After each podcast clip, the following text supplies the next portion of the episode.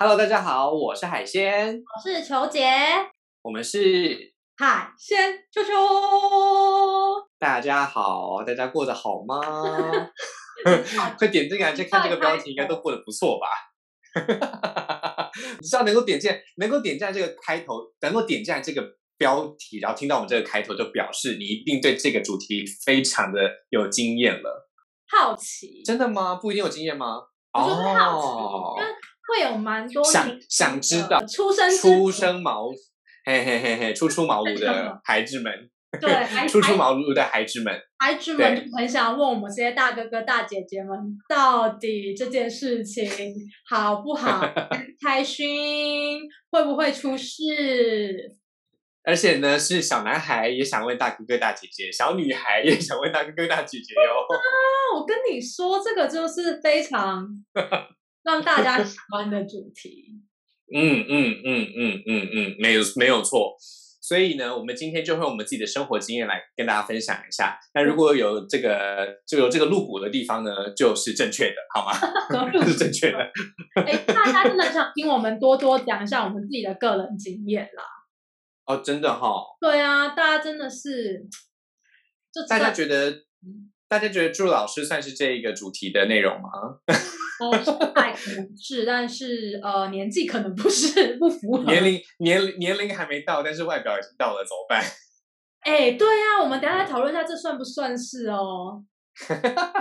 好的，那我们今天主题就是大叔之爱，大叔控到底好不好出？我到底要不要跟大叔打喷喷呢？如果有机会的话，哈，我真的是很推荐大家可以尝试一下，你就可以知道可不可以了。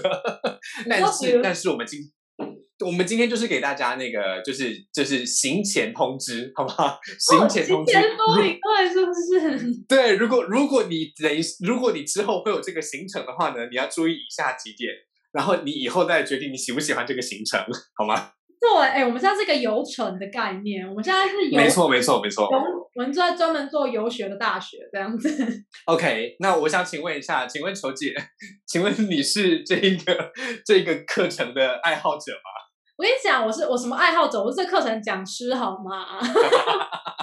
我讲熟知我的观众都知道，我讲过超多次，我超爱格雷，以及我是大叔控，我真的对小朋友没兴趣。大家如果有那个我们之前录音欧美那一集，就是嗯嗯嗯，就是小弟们马上就让我拜。没错没错没错，小弟弟们都是让我嗨。哇，你真的很爱小弟弟耶！其实我后我后来有发现一些奇怪的现象，就是你通常越长得越大，越长得越壮，但是我好像越长得越跟我的年龄一样哎。哦，就是越来就哎，可是我觉得年龄一样其实也不错。嗯嗯嗯，但是它有另外一种有另外一种好处。有对是有另外一种好处，但是这一集呢，因为主要是要 promote 大叔，所以我们等下 好奇怪啊！不是因为不是因为你要想一下，你要想一下，我们要 promote 的这个大叔呢，他在我们的这个概念里面有两种定义，一种是大我们几岁叫大叔，一种是他本人几岁叫大叔，这两个不一样吧？我通常按照我自己求姐本人我的习惯，我通常认为大概三十五、四十岁以上的叫大叔，然后大叔可能到五十几岁吧，但是取决于他的脸部、颜值跟光滑的程度。对，如果他保养。是是是是是，如果今天是这个史人康纳来的话，他就算七老八十，我还是觉得他是帅大叔。或者是我跟你讲，乔治克隆尼，Oh my，Oh my God！哎，还有《欲望城市》里面的啊，Mr. Big。哦，真的哎，对，这几个都是，他们都有一个共同的概念呢。我觉得他们都有共同概念，就是他们好像在那个定义上面都相当的突出。你想想看，他们是确实已经超过，就大已经是可能要提尿袋的年纪，但是大家听到他们就会觉得，Oh my God，大叔我可以。你不要，你不要把五六十岁的人就当做要提尿袋，好不好？就是过分哎。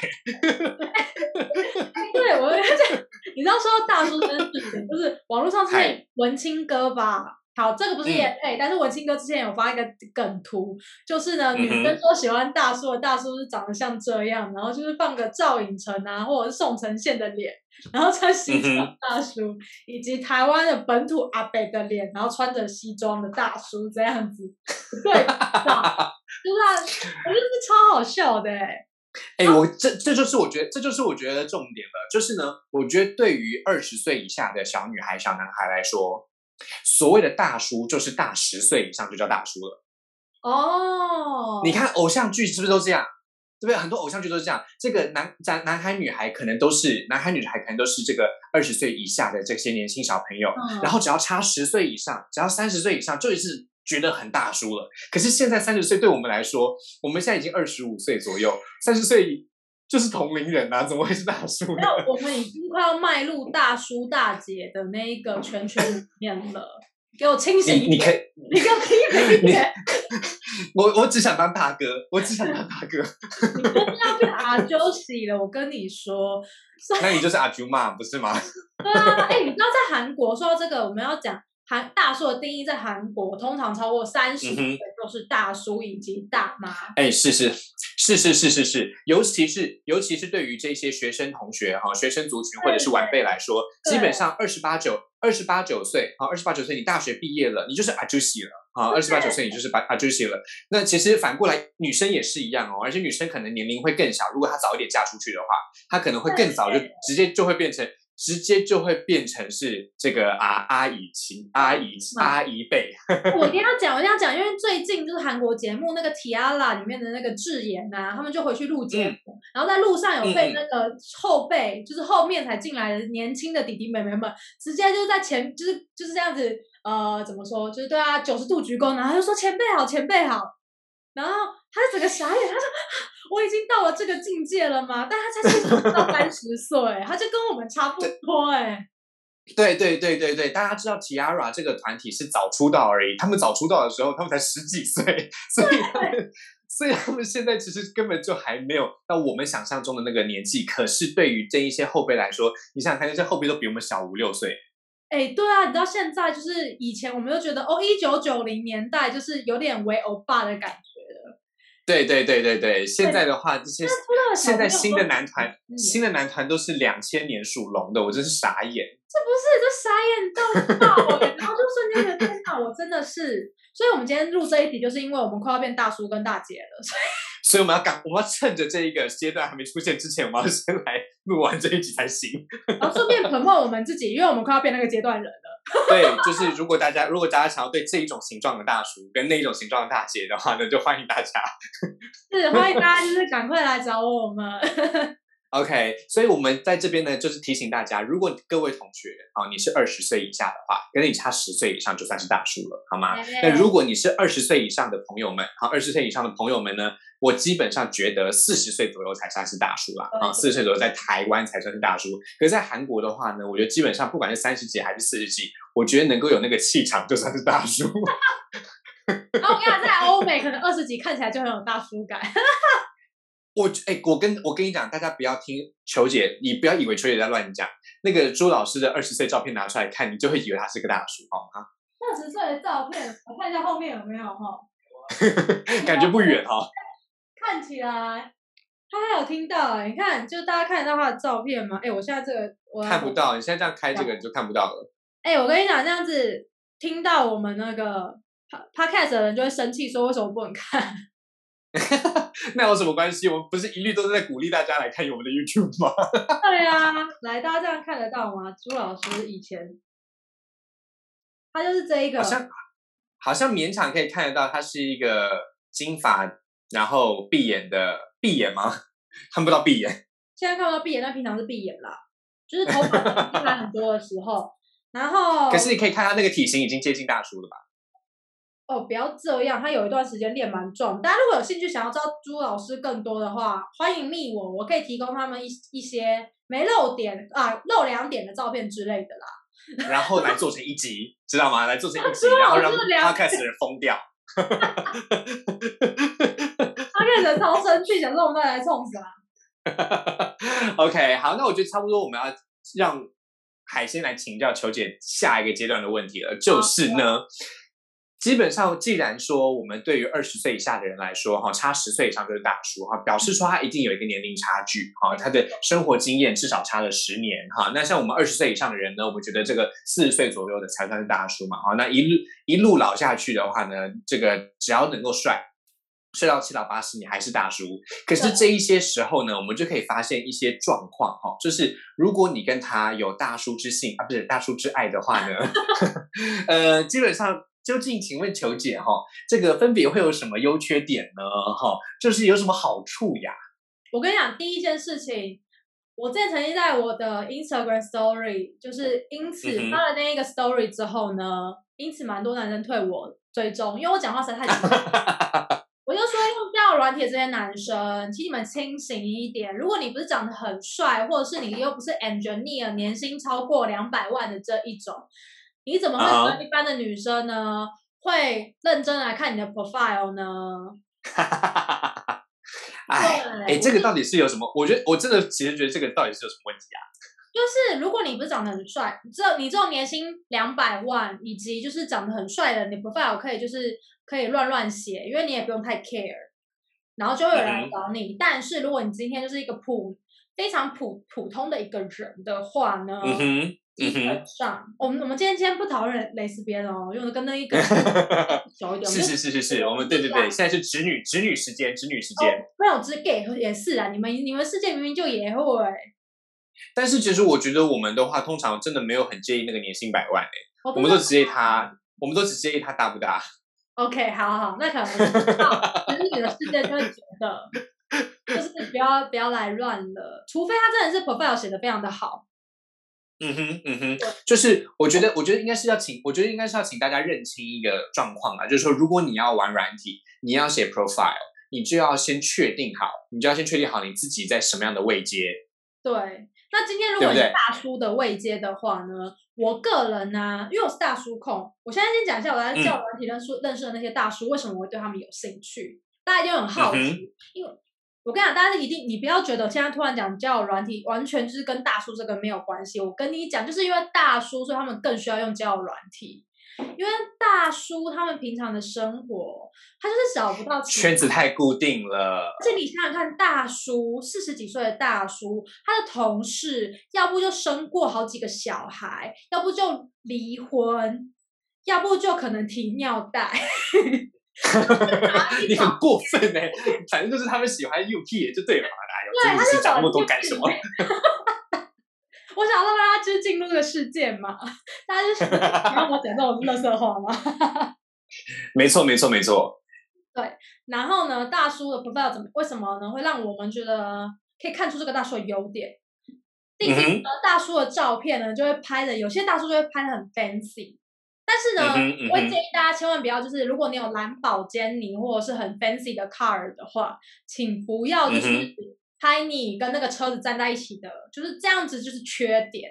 因为有些大叔，我跟你讲，跟大叔在一起，第一个优点就是他们很有经济能力，通常哦，OK OK，所以你你通常呢，这是一个优点，所以你就要在 profile 里面呢凸显你的优点，但是你不要把是。大叔都很爱拍你自己跟那个车子一起的合照，对不对？就是超级容容易遇到这状况的。其实年轻弟弟也会啦，但是就是大叔，我觉得大叔会更容易，因为他觉得那是他证明他资产的一个证明。对，而且大叔会怎样？他就是会穿 polo 衫，然后站在蓝宝坚尼，或者是比如说法拉利或保时捷之类的车子，然后他觉得这样就可以吸引到女人。我跟你讲，真的 NG，真的不要。就是大叔的优点就是很有钱，但是这种大叔，你知道保放保时捷的大叔就会让女生觉得，所以你现在是不是就想包包换包包？然后第二个会让我们疑惑，就是我这样是不是就是当小三？嗯，所以我就觉得，就是大叔虽然就是呢经济能力真的赞，而且跟大叔出去啊，大部分都不用花自己花钱。是是是是是。而且你讲，你你遇到大叔有没有让你花钱的状态？我从来没有，真的是从来没有。如果是如果出去玩也没有，出去玩也没有，从来没有。你看我我之前那个大叔就有啊，那个美国大叔就有，所以呢，哦，对对对对，哎，对你有遇到哎，我完全没有遇到还。是要分，可嗯是国外的吧就比较，哎，不会这样，你应该有外国大叔吧？呃，可是通常都是我送他礼物，哦，不会有，就是如果是如果是我出钱的东西，一定是我送他的礼物。如果是我们一起做的些什么事情的话，他都会一律自己来。哦，原来是这样，对，哦，但是他可能会放手让我规划。不过之前我们集数曾经有讲过，就是嗯，万一你接受这些东西的话，你就会莫名其妙变成性工作者。所以大家如果对这是对价关系啦。没错没错，那是第几集？我来看一下哦。哎，但是我我觉得，我觉得其实也，我觉得大家也不要害怕，因为如果你们是，如果真的是谈恋爱的情侣，情侣之间本来也会有送礼物的时候啊，对不对？哈、对对对对对，所以大家也不要把它想的太恐怖了哈，就只是说恋爱关系之间的金钱，还有性关系之间的金钱，要请大家好好的衡量，OK？那再来，我想要问一下，如果这个钱的部分呢，大概是通常是他们的优点嘛？那如果把房门关起来的话，优点都还在吗？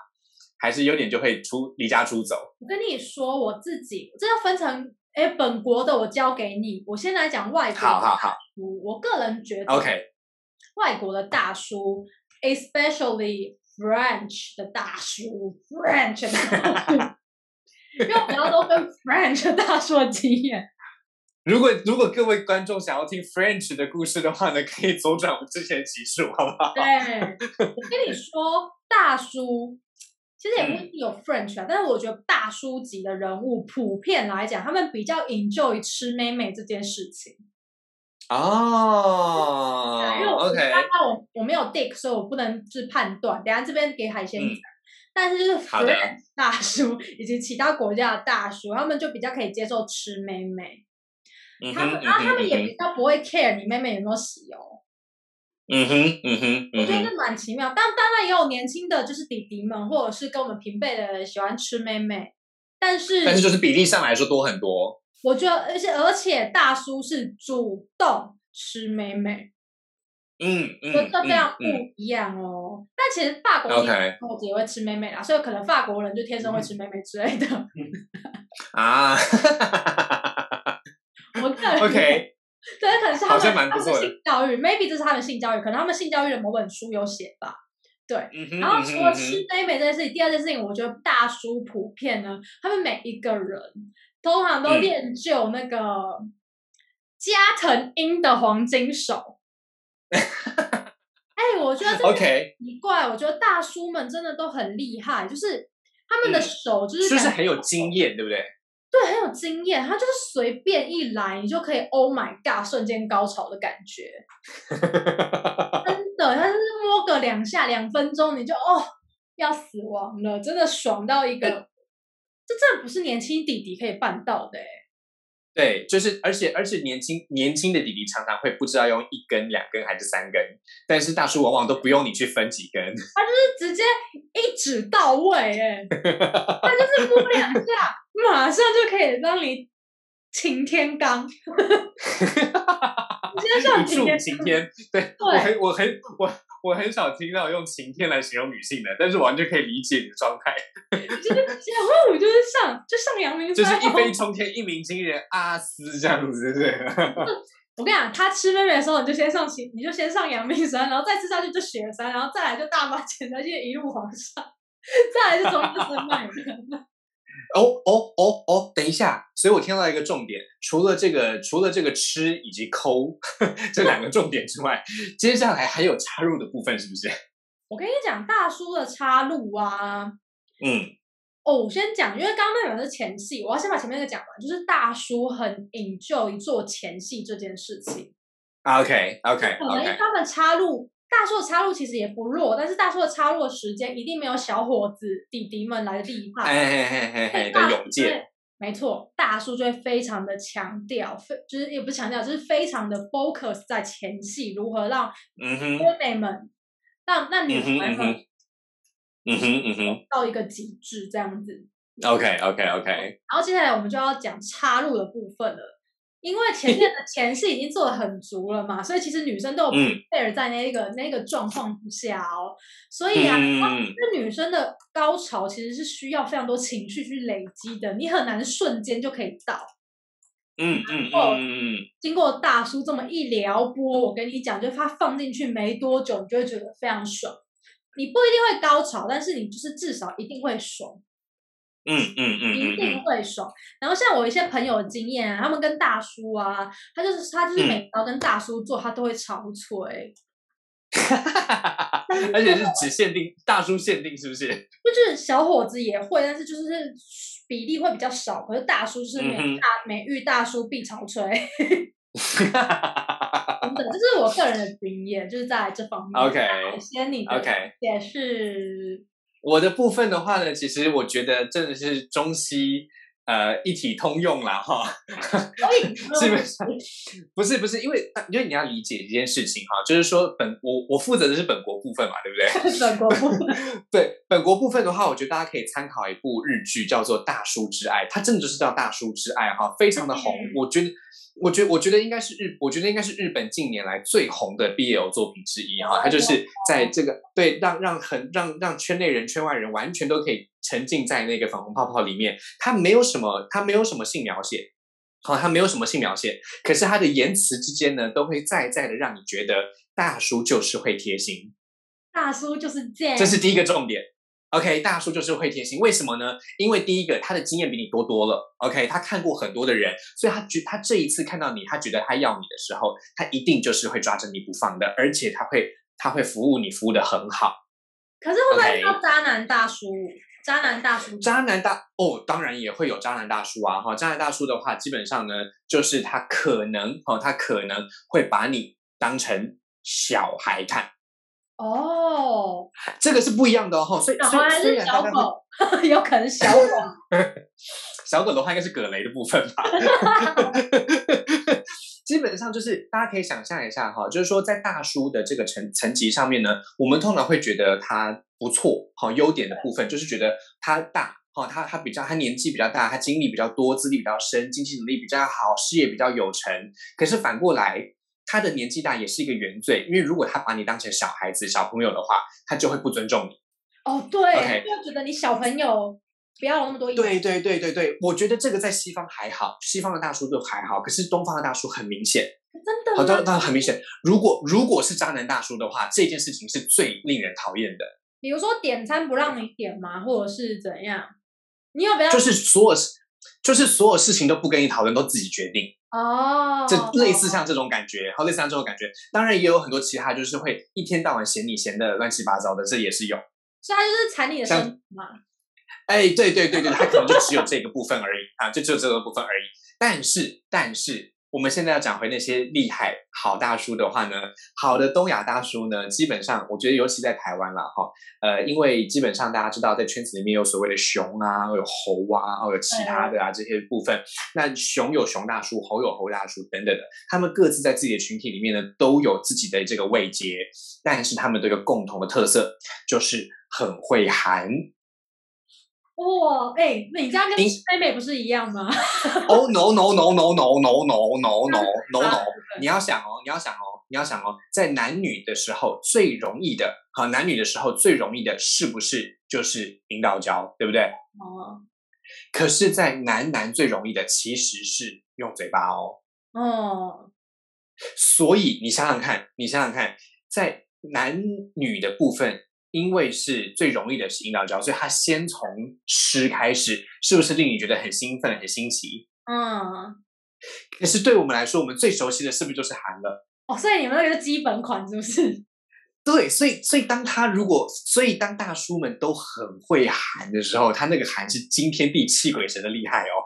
也是擎天刚系列，是不是？基本基本上基本上就是，我觉得就是飞机杯啊。我说 哇，很厉害耶！随便喊都是大家大家大家知道，大家知道，大家知道，在这个这个韩国的大叔系列的年纪上，大家都想象成赵寅成或者是这个这个这个年纪的嘛，对不对？哈，宋承宪啊，哈这一类的，是或者哦啊，还怎么怎么可以怎么可以少了吴正式呢？哈，吴正刘亚仁不算大叔啊，哎，还太他 脸还太小了。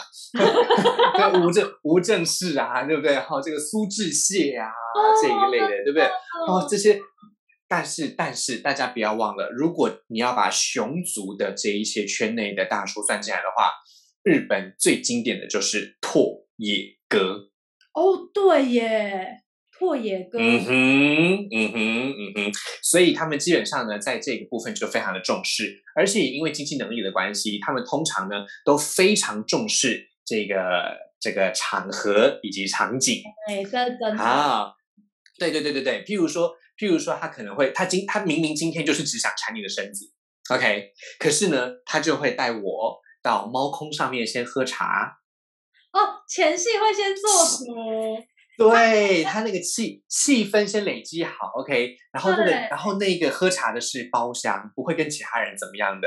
然后在包厢里面呢，在包厢里面呢，就先开始他不小心不小心的就碰到了，不小心的就乱摸到了。好，不小心的就怎么样？哈，这个我遇过好几个。那基本上呢，他就会慢慢的再带你到猫空的旅社啊，不是我的意思，就是说，哦，到一些其他的地方。哈，那到了这个其他的地方之后呢，通常我遇到的都会准备音乐跟蜡烛。我不知道为什么，怎么那么巧？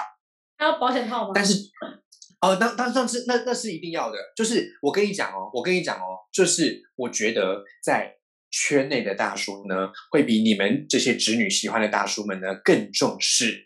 安全性行为，哎，我觉得听起来圈内大叔比较赞哎。嗯哼，嗯哼，你要不要考虑一下？哎，你去哪里装一个 Dick 啊？你可以，你可以，你可以把，你可以把，你可以把美眉化妆成。我觉得应该。呃，有这么紧吗？我觉得可能我男孩子气的部分的话，就是 gay 大叔们会蛮喜欢的啦。毕竟我直连不会嘛。哎，好说好说好说，但是我必须要讲啦，我必须要讲，就是体力上确实还是有差哈，就是确实，当然你说跟这个跟这个小鲜肉比起来，对对对，无法无法无法，你说你说一次结束换的另外一次都是问题了，对不对吼？所以我也没有遇到，没有啦，我也是有遇到那种一夜可以三次的大叔，所以大叔不一定很烂，但是他们的那个休息时间要长一点。我跟你讲，就是要运动啊，这个没有什么好讲的。哦，就是这样，是不是？对，就是就是就是要运动，运动就可以缩短它的这个间隔。海鲜，你刚刚讲到就大叔爱啊，我觉得我应该要补充一下，就是大家男直女世界里面就是优秀大叔的典范。我觉得这个大叔是哇，这个影视作品就叫做《鱼干女鱼干女又怎样》。没错，我们的。小莹的青春，对不对？哈，不重不重不重，真的是很赞赞。而且我觉得不重比较不就比较好，他是优秀的的是，因为他每次都会看小莹去做一些智障事情，他是会阻止，是是是是是，小莹还是会继续智障下去，然后大叔就会看不下去，一起来帮他收拾。哎，这个我跟你讲，你看，这就是这就是一个他把他他把他当成是。很亲爱的人，但不把他当小孩，他尊重他的行为，所以他才会，他就会让他去做，但他也会露出那种为什么又这样那种感觉。可是他都会一，他就会一瞬间而已，因为他接下来就会笑着去望着他。对，但是我就是不救的发型，就是有点好了，非常日本系哈，就是不救除了发型不太好之外，我觉得不救就是这是大梦中情人呢。我觉得他戏，我觉得戏外可以找一下他有其他的发型嘛。他也有木村拓哉系的发型过啊，你不要这样。也是，不就 他真的会让人觉得天哪，我真的觉得，但他也有从，他也这样子之后，让了成千上万的少男少女们从此就是迈入大叔的世界之后，结果发现这个世界有点崩坏。所以接下来，因为他把，因为他把这个，他把这个，他把这个标准有点拉的太高了。对，所以我们接下来就要讲什么？对对对对，我们接下来就是要讲缺点的部分了哈。你想想看哦，哈，你想想看哦。我们回想一下小莹的青春，哈，鱼干女又怎样？里面有没有描写到性场面？其实没有哎，我觉得很。你有没有发现？你你有没有发现，关于大叔的这些系列几乎都是纯爱情喜剧？哎，对耶，很少会拍啪啪啪，很少会有很少会有写实戏的，对不对？为什么写实戏画风那么少？连亲亲都很少哎。对，因为它的重点都是那一个。那个年长的对那个小孩的那一个照顾，无微不至的体贴的那种感觉。所以其实我们会往往忘记了他实际上面现实当中的一些缺点。那首先我想要讲的第一个缺点就是，他通常呢，哈，他通常呢，嗯，没什么新招。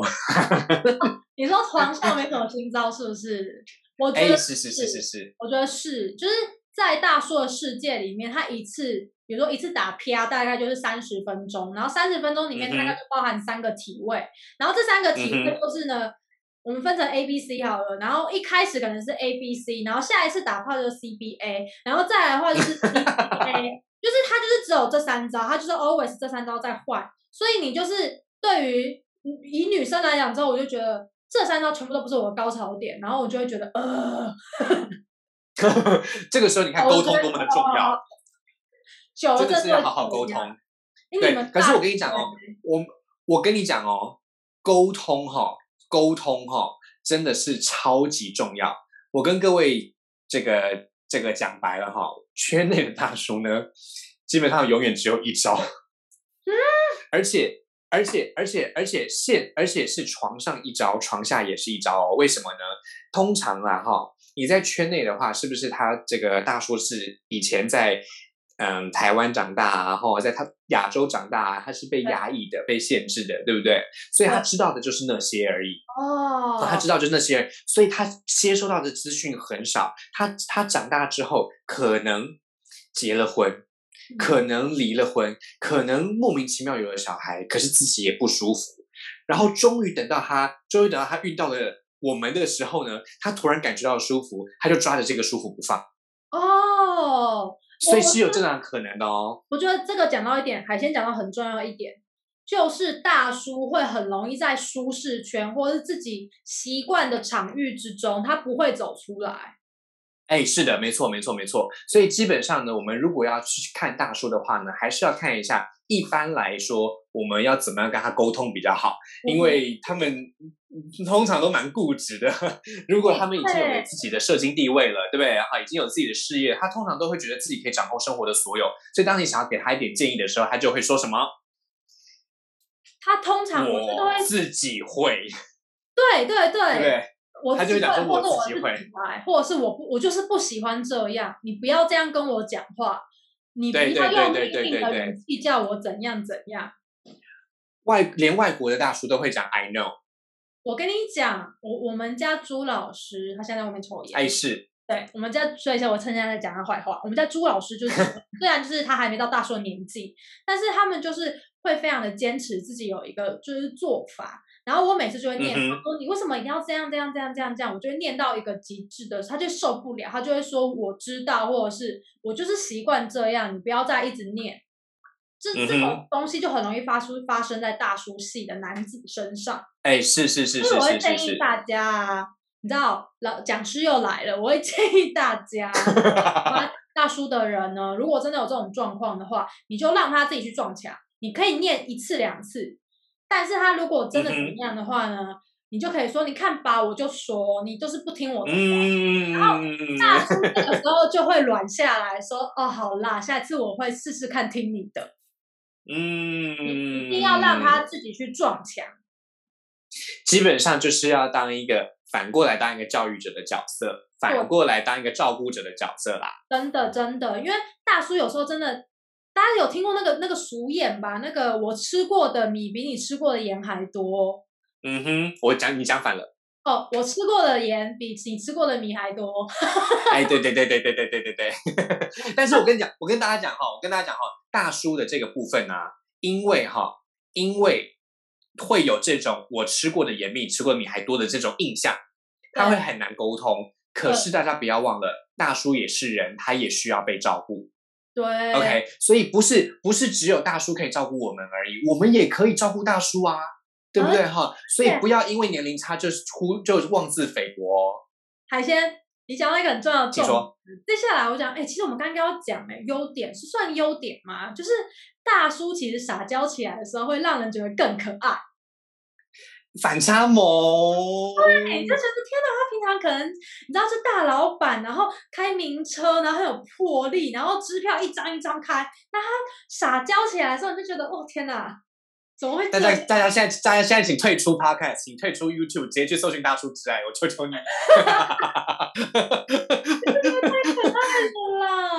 真的真的，因为我可以跟大家讲解一下大叔之爱的简单的剧情哈，它就是有一个异性恋者，没有完全没有异性缘，OK，有一个异性恋者完全没有异性缘，好，然后呢，好，然后呢，有一天，哈，有一天他就发现了，哈，发现他的主管是个大叔的这一个手机里面都是他的相片。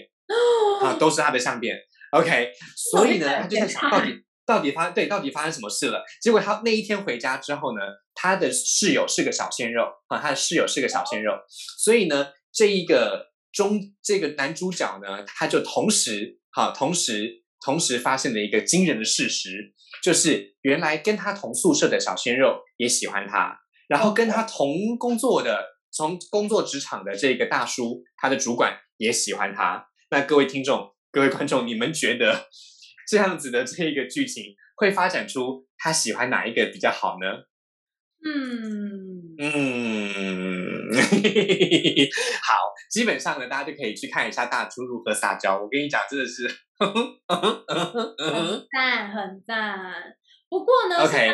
虽然虽然海鲜，我们刚刚讲这么多大叔的优点，但是有一件事情，我觉得在跟大叔谈恋爱或是打泼泼的时候，一定会发生，就是就是无论你是找大叔泡友还是大叔恋人，对于很多年轻的弟弟妹妹们，心里就是会有一件事情过不去。嗯哼，就是大叔可能有小孩，有甚至有的根本还没离婚离成功。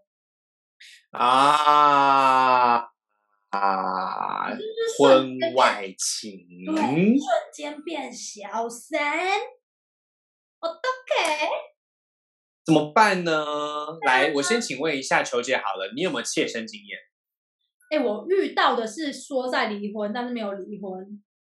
OK，OK，OK。因为我们那个时候也是。比较像是朋友的关系，就我也没有想跟他谈恋爱，没有想跟他谈恋爱。OK，就一开始是见面，然后觉得感觉不错，然后打了个泼之后，然后就发现，嗯，这这个人好像没办法当情侣哦，那种感觉。但是会偶尔听他讲一些故事啊，或者他发生什么事情，会变 friend。是是是。OK，所以我觉得这个这个不，嗯，怎么说呢？我有遇到，我有遇到，就是我有遇到正宫打到。我的手机来的哦，真的哦。对，但是但是但是但是还好，呃，蛮恐怖的。可是就是那个正宫，她也知道她的老公是个 gay。哦。其实我觉得他，我觉得我们两个后来彼此，我们后来我们后来没有交恶啦，但是就是觉得很心疼，在这个台湾的体制之下，他就被牺牲了的感觉。那故事怎么很像邱泽演的那部电影？是谁先爱上他的？哦，这个大家也可以去看一下大叔是怎么撒娇的。对，没错，没错，没错。谁先爱上他的也很经典。娇哎，那一部真的很经典。嗯，真的是很经典，真的是很经典。大家如果看完这个谁先爱上他的话，也可以去看一下《当男人恋爱时》。虽然就虽然就没有那么，虽然就没有没有跟今天有什么主题相关了哈，但是里面也就有大叔啊，对不对？哈，里面就有大叔。对我想，我想要跟大，我想要跟大家讲的是，在圈内呢会更容易遇到。哦，在圈内会更容易遇到。为什么呢？因为其实有非常多的大叔大叔 gay 呢，他们在台湾的这个体制当中成长，然后呢，有时候屈服了这个体制，就结了婚，生了孩子。可是他自己的这个生活生命却没有得到满足，所以他会再重新出来找他的生生活。可是他可能无法离婚，或者是他无法处理自己的家庭，哈，因为他这个不可能是他的完，这不可能是他的呃。这不可能是他的选项之一。OK，如有一些人是很是这样子想象的，所以呢，我觉得呃这样的情况会很常遇到。那我自己的经验啊，我自己的经验是，因为在因为因为啦，因为在法律上没有关系，好，就是是没有关系的嘛，哈，他男生和男生是不会有法律上的这种关系的，所以他不会有这样的问题，好，不会有这样的问题。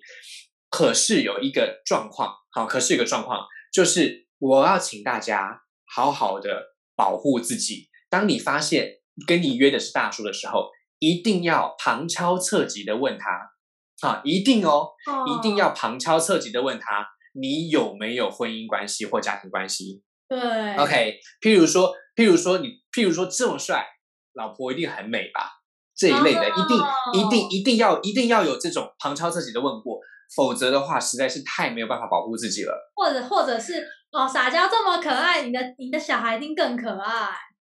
这种，我像像我像我自己的话，我的习惯是我一定会去翻他的皮包，看他的身份证。哦，对对，当当当当然当然当然，你可以看他的个性，看他的状态来决定要不要经过他的同意啦，因为他可能在洗澡嘛。哎呀，但是但是基但是基本但是但是基本上但是基本上我觉得好，但是基本上我觉得这是保护自己很重要的一环，因为你不知道你会不会侵害配偶权。而且我跟你讲，大叔还有个重点，大叔可能会欺骗自己的年龄。哎，是的，是的，是的，是的，所以不看身份证都是假。人就是遇过这种事情。我刚刚讲那个美国大叔就是欺骗我，就是原本以为他三十几之类的大叔，只是长得操劳，实际上他四十几岁。嗯，我是没有，我是没有遇到骗年龄的，但是我有遇到骗经济能力的。他最后是对他最后他最后他最后反他他最后他最后就是反反过来，在我发现他要跟我开口的时候，我就跟他断。哦，所以他是想跟他一开一开，他一开始想要养，他一开始想要养套杀，一直一直请我，一直请我，一直请我，然后到最后我要给他一点什么东西这样子，然后我觉得太我因为我发现了一些，我发现一些蛛丝马迹，所以我就赶快就是断掉了。等一下，你这个发现渣男渣男的秘诀是什么？哦，基本上呢，就是打入他的生活圈。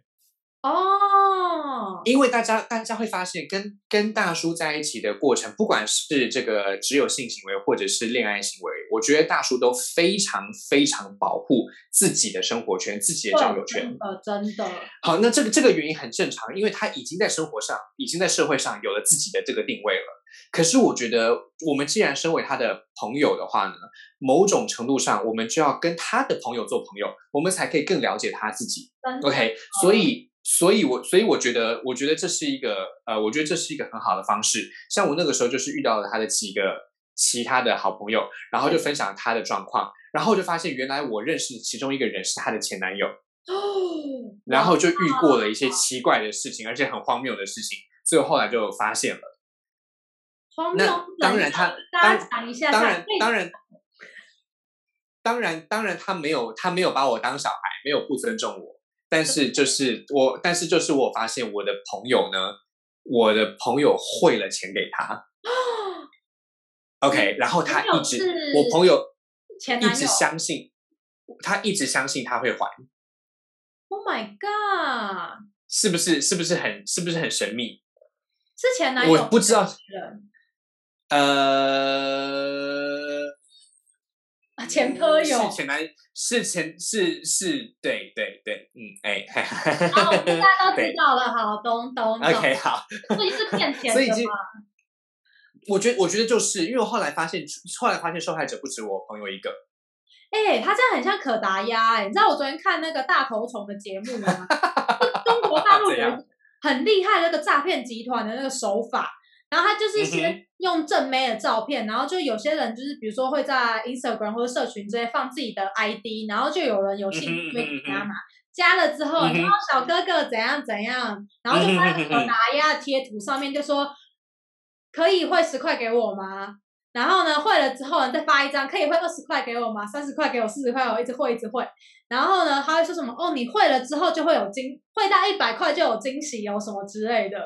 然后呢，一大家到最后就会想说，算了，我就我就会嘛，反正一百块钱嘛，反正就这样会会会也没多少钱嘛，算了，就我就想要知道会怎么样。汇到一百块钱之后呢，然后呢，他就不见了。另外一张没有，就出现另外一张图，然后说你想当我的男朋友吗？那就再汇一个一三一四给我吧。然后就一直这样子下去，一直这样子下去哦。然后后来呢，男生就生气，然后就说：“不行，我这样汇太多钱给你了，我你就是我连面都没有见，你就要当我女朋友。”然后我觉得我这样太亏钱了。然后女生就说：“好了，那我我反汇一点钱给你。”他就汇了可能两百多块钱给他。然后下面又一样的诈骗手法，然后金额越来越庞大什么的。就各种哦。如果你想跟我见面的话，再汇个一万块钱过来吧，就是这一种之类的诈骗手法。嗯哼，嗯哼，嗯哼。所以我跟大家讲啊，就是遇到这种事情的时候呢，你要怎么预防呢？就真的是要好好的观察它。好好的去看看他，如果你发现他的生活圈里面有怪怪的地方，我觉得大家就是性爱分离，今天结束，明天就忘记他吧。OK，像像尤其尤其是像在圈内，有时候我们遇到一些已婚的大叔哈，他真的是只是出来有性而已的，你想要放感情也不可能，对，想放感情也不可能。那我也想提醒侄女们哈，就是说，如果你们想要，如果你们想要的这些大叔呢，他们其实有一些莫名其妙的跟其他女生的来往的话。好，无论是无论是他的真的有太太，还是只是其他的女生，我觉得就是要做好心理准备，就是只有性没有爱。对，而且我们之前渣男那一集就有讲讲解过很多行为，其实大叔渣男也是包含在里面的。哎，是的，是的，是的，是的，是的。大叔渣男通常哦都会做一件事情，就是呢，他对你千般好万般好，就是不提你们关系到底是什么。哎，对对对对对对对对对，这种真的是很危险啊！真的是很危险。一旦一旦你发一旦你发现他没有办法确认自己的关系，确认你们的关系的时候，真的是走为上策，真的是只能放弃自己了。要不对对对对对，小三，然后要不你就他就他真的是到处留情这一种。哦，对对对，那这样我要修正一下，不是放弃自己，你真的是应该珍惜自己，要放弃他。对对对对对，哎，对，而且而且你知道最近啊，开放式关系又红了起来嘛？因为啊，是不是？是是是是是，所以确实如此哎，大家有没有发现这种事情真的是永远？对对对对对对对，我跟你讲，以前都会一变渣男，然后现在的渣男就说我没有，我开放式是你自己不能接受的，我们当初都讲好就开始用这招。但是我们如果有如果有是忠实听众的话，就会知道我们之前有讲过，开放式关系就是要所有人都同意，没有那种有一方不同意还继可以继续的，没有这种事啊，真的没有这种事，所有人都知情才可以叫做开放式的关系，无论是性关系或恋爱关系哦。真的真的，那也我也我也想要请，我也真的是想要深深的请大家把恋爱关系跟性关系拆开来，否则的话，你可能会被大叔骗栽。真的。讲到大叔骗灾，接下来我觉得这个可以当节目的 ending，就是大叔对于安全性行为这件事情。刚刚海鲜已经有稍微提到了嘛，我们来讲一下喜欢侄女的大叔们。因为呢，跟大叔呢，虽然金钱上很不错，打炮上很不错，但是我会不会得性病？嗯，这个很重要哦，因为我。呃，大家想想看，我们所谓的大叔的年龄可能是四十岁，可能是五十岁，可能是六十岁。那在他们那个年代，他们的性教育并没有像现在一样稍微比较呃符合完整一点，对，完整比较符合与时俱进的精神嘛。是。所以说，其实对于很多大叔来讲，第一，保险套带不带，甚至有的尺寸带错啦，没抹润滑液呀。保险套放过期呀，或者是干脆不戴，这些都是层出不穷的。其实是真的层出不穷，都会出现大叔系男子，真的都是会发生这件事情。而且他们往往会，他们往往会就是自己不知道这件事情很重要。对，所以要请侄请侄女们要自备好吗？请侄女们要自备。而且我跟你说，除了我跟你讲自备就算了，因为其实戴保险套有时候还是会得病嘛。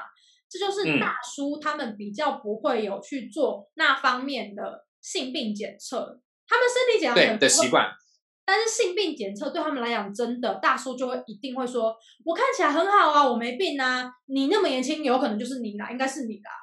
大叔就是会有这种真的，我跟你讲，大家不要觉得我是在脸消委，这件事情真的在大叔的世界里面很容易发生。所以，我们还是要欢迎大家来跟我们的圈内大叔一起哈，因为他们都比较重视这件事情。对，所以就是希望，就是大，就是女性同胞们，如果你们在遇到就是直男大叔的话呢，一定要跟他再三的说这件事情。哎，真的，真的，真的，因为这件事情真的是两边的安全都要顾到，好，真是两边安全都要顾到。直接请他听我们的节目。他就可以没错，没错。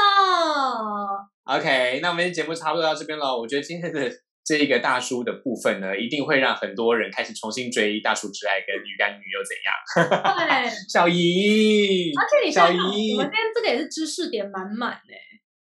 真的真的真的，而且我觉得今天大家都成长了很多呢。对啊，我才现在才知道你们世界的大叔这么厉害耶！嗯哼嗯哼嗯哼，拓野哥不错吧？难怪有时候去 Abrazo 还看到一些有型的大叔。嗯嗯嗯是不是嗯嗯，你的世界的大叔都比较有型啊？也不也不一定啦，也不一定啦。但是基本上这个 gay bar 的 gay bar 的这个 bar 主一定都是大叔啊，哦，啊，对吧？